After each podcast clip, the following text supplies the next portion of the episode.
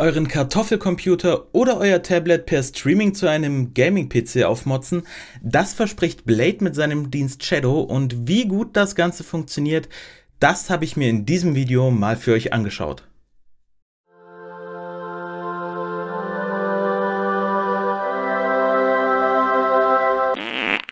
Cloud-Gedöns. Hallo liebe Leute, herzlich willkommen zu meinem lang versprochenen und jetzt endlich realisierten Review zu Shadow hier auf Cloud-Gedöns. Shadow ist ein Cloud Gaming Anbieter der französischen Firma Blade und existiert seit 2015 und ist nach einer deutlichen Preissenkung Anfang 2020 etwas mehr in den Fokus gerückt. Im Gegensatz zur Konkurrenz wie Stadia, GeForce Now und xCloud mietet man hier einen kompletten Windows-PC, auf dem man seine eigenen Spiele herunterladen und installieren kann, sich dafür aber auch um Updates und ähnliches selbst kümmern muss. Shadows Cloud-PCs kommen in drei Konfigurationen einher, als da wären Boost, Ultra und Infinite, die sich bezüglich Grafikpower, Prozessor, Speicher und Arbeitsspeicher unterscheiden und die Preise liegen je nach Konfiguration und ob ihr monatlich kündigen können wollt oder ein Jahresabo abschließt zwischen 13 und 40 Euro monatlich und verfügbar ist das Ganze für Windows, Linux, Mac, Android und iOS, also im Grunde fast allem mit einem Bildschirm dran. Wenn ihr euch Shadow bestellen wollt, dann müsst ihr leider etwas Geduld mitbringen, denn es gibt aktuell Wartezeiten für Neubestellungen, die sich wegen Corona leider deutlich verlängert haben. Wenn ihr jetzt zum Beispiel die günstigste Variante Boost bestellt, dann müsst ihr nach Angaben von Blade aktuell bis April 2021 warten, bis ihr euren Zugang bekommt. Und aufgrund der langen Wartezeiten ist es aktuell auch so, dass ihr, um die leistungsstärkeren Varianten Ultra und Infinite zu buchen, bereits einen Zugang zu Boost haben müsst und selbst dann müsst ihr euch noch bis Anfang 2021 gedulden, bis überhaupt angefangen wird, diese Schritt für Schritt freizuschalten. Ich selbst nutze Shadow Boost und der bildet auch die Grundlage für mein Review heute. Hier bekommt man technisch einen PC der guten Mittelklasse im Abo mit einer GeForce GTX 1080 als Grafikkarte, 12 GB Arbeitsspeicher, einer 256 GB SSD und einem 2,5 GHz Vierkernprozessor, der aber mit einer von Intel ebenfalls Boost genannten Technologie im Serverzentrum auf 3,4 GHz hochgetaktet wird. Das reicht im Normalfall für die allermeisten modernen AAA-Spiele, um in 1080p zu spielen, auch wenn gerade bei CPU-lastigen Spielen nicht immer 60 Frames bei hohen und Ultra-Einstellungen erreicht werden und ihr hier und da eventuell auch mal was niedriger einstellen müsst. Als aktuelles Beispiel läuft Cyberpunk 2077 auf durchweg hohen Einstellungen, in Anführungszeichen nur mit 40 bis 50 Frames die Sekunde also quasi unspielbar. Für 4K-Auflösung und Raytracing reicht die Hardware allerdings nicht. Dafür müsst ihr dann doch auf Ultra oder Infinite warten. Zur Streamqualität ein kleiner Disclaimer vorweg. Die ist natürlich sehr individuell und hängt von eurer Bandbreite, eurem Ping und davon ab, ob ihr über 2,4 GHz oder 5 GHz WLAN oder idealerweise über Ethernet-Kabel mit dem Internet verbunden seid. Und Dazu vielleicht noch als Hinweis, dass generell für alle Cloud Gaming Dienste gilt, dass das 2,4 GHz Band eures WLAN-Routers das ungeeignetste ist, da es hier zu den meisten Rucklern, Frame Drops und generell den meisten Problemen kommt und ihr nach Möglichkeit immer entweder 5 GHz WLAN oder Ethernet benutzen solltet. Für Shadow selbst ist das Minimum an Bandbreite 5 Mbit, die ihr benötigt, und die maximale Bandbreite, die ihr verwenden könnt, liegt bei 70 Mbit die Sekunde.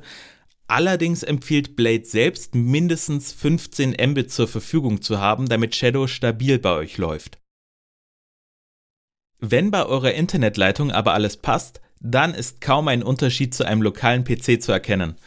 Bei hohen Bandbreiten habt ihr so gut wie keine Artefaktbildung und der zusätzliche Input-Lag ist so gering, dass er zumindest wenn ihr nicht krasse Pro-Gamer seid, nicht wahrnehmbar sein dürfte. Wie bereits erwähnt, handelt es sich bei Shadow um einen kompletten Windows-PC, auf dem ihr neben Videospielen auch alles andere installieren könnt. Beispielsweise benutze ich mein Shadow sehr häufig zum Streamen und auch für Video- und Tonbearbeitung, da mein Laptop bei mir zu Hause dafür einfach zu schwach ist. An PC-Spielen funktionieren an sich fast alle, allerdings lassen sich Spiele, die aus Anti-Cheat-Gründen keine virtuellen Maschinen zulassen, leider nicht nutzen. Das sind Stand jetzt nicht allzu viele. Die namhaftesten sind, denke ich, Valorant und Genshin Impact, die leider nicht auf einem Shadow-PC laufen können. Und bis vor kurzem lief wegen eines Bugs auch Red Dead Redemption 2 nicht. Das wurde aber Gott sei Dank vor kurzem von Rockstar gefixt. Und eine komplette Liste von Spielen, die nicht funktionieren, gibt es auf der Shadow Homepage im Hilfebereich. Eure USB-Geräte könnt ihr über Port Forwarding ebenfalls auf eurem Shadow verwenden und dafür müsst ihr die Funktion in den Einstellungen des Shadow Clients aktivieren und dann könnt ihr die USB-Ports des PCs, zu dem ihr Shadow streamt, mit Shadow benutzen. Dafür ist allerdings ein Ping von unter 30 Millisekunden und ein guter Upload vonnöten, um zum Beispiel externe Festplatten einzubinden. Leider ist diese Funktion bei mir ein Hit and Miss. Manchmal funktioniert alles reibungslos und manchmal werden meine USB-Geräte zwar angezeigt, aber es ist nicht möglich, sie mit Shadow zu verwenden oder sie werden manchmal auch gar nicht erst angezeigt. Außerdem habe ich es bis jetzt nicht geschafft, beim Streamen den Sound meines Audio-Interfaces per USB sauber zu übertragen, äh, obwohl ich eigentlich einen sehr guten Upload-Speed habe. Deshalb benutze ich für Aufnahmen und Streams Discord als Workaround, indem ich mich dann selbst auf meinem Zweitaccount anrufe und für Speicher nutze ich persönlich weitestgehend Cloud-Lösungen. Deshalb fällt das für mich persönlich nicht so als Problem ins Gewicht. Offiziell unterstützt Shadow bislang nur einen Bildschirm, allerdings wird seit längerer Zeit an einem Dual-Screen-Support gearbeitet und über zwei verschiedene Varianten könnt ihr bereits jetzt zwei Bildschirme mit eurem Shadow benutzen. Für die erste Variante braucht ihr zwei PCs und müsst euch für die Alpha im Discord von Shadow anmelden und dann den Alpha-Client herunterladen. Damit könnt ihr nach dem Starten von Shadow auf dem ersten PC den Client auch noch auf einem Laptop oder einem Windows-Tablet starten und hier auswählen, dass das der zweite Bildschirm sein soll. Wesentlich einfacher und sogar in der stabilen Version verfügbar Ihr könnt in den Windows-Anzeigeeinstellungen einfach einen zweiten Bildschirm mit maximal 1080p einstellen und dann benötigt ihr nur noch ein Screensharing-Tool wie zum Beispiel Parsec und streamt damit euren zweiten Bildschirm ebenfalls einfach an euren PC zu Hause. Ein Schwachpunkt von Shadow ist für mich der Speicher. Mit Boost bekommt ihr nur 256 GB SSD-Speicherplatz, was nicht für viele gleichzeitig installierte Spiele reicht. Zwar kann dieser Speicher für je 3 Euro im Monat in 256 GB Schritten um bis zu 2 Terabyte erweitert werden, allerdings bietet euch diese Zusatzspeicher nur die langsamere HDD-Geschwindigkeit und wird als zweites Laufwerk auf eurem Shadow PC angelegt. Das bedeutet allerdings auch, dass ihr, wenn ihr nur einmal Zusatzspeicher bucht, immer noch Platzprobleme bekommt, wenn ihr Warzone oder Call of Duty Cold War komplett installieren wollt.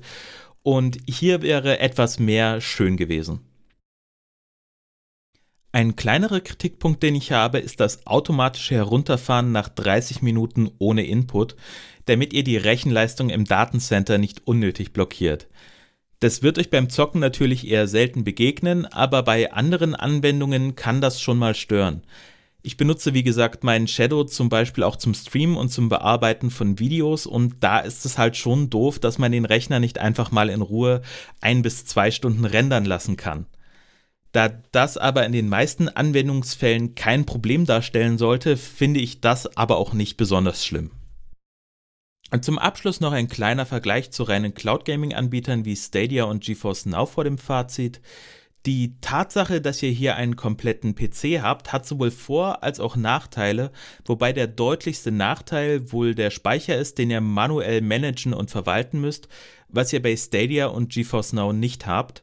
Der größte Vorteil auf der anderen Seite besteht eindeutig darin, dass ihr so die mit Abstand größte Auswahl an Spielen zur Verfügung habt. Alles in allem bekommt ihr mit Shadow Boost einen PC, der dank toller Streamqualität und niedrigem Input-Lag bei ausreichend starker Leitung beim Spielen kaum bis nicht von einem lokalen PC zu unterscheiden ist und auch heute noch für moderne Titel genug Power bietet, solange ihr auf 4K und Raytracing verzichten könnt. Ich hoffe, euch hat das Review gefallen und falls ja, würde ich mich freuen, wenn ihr den Kanal abonniert, die Glocke drückt und mir unten in die Kommentare schreibt, was ihr von Shadow haltet. Und damit sage ich Tschüss, macht's gut und bis bald. Cloud.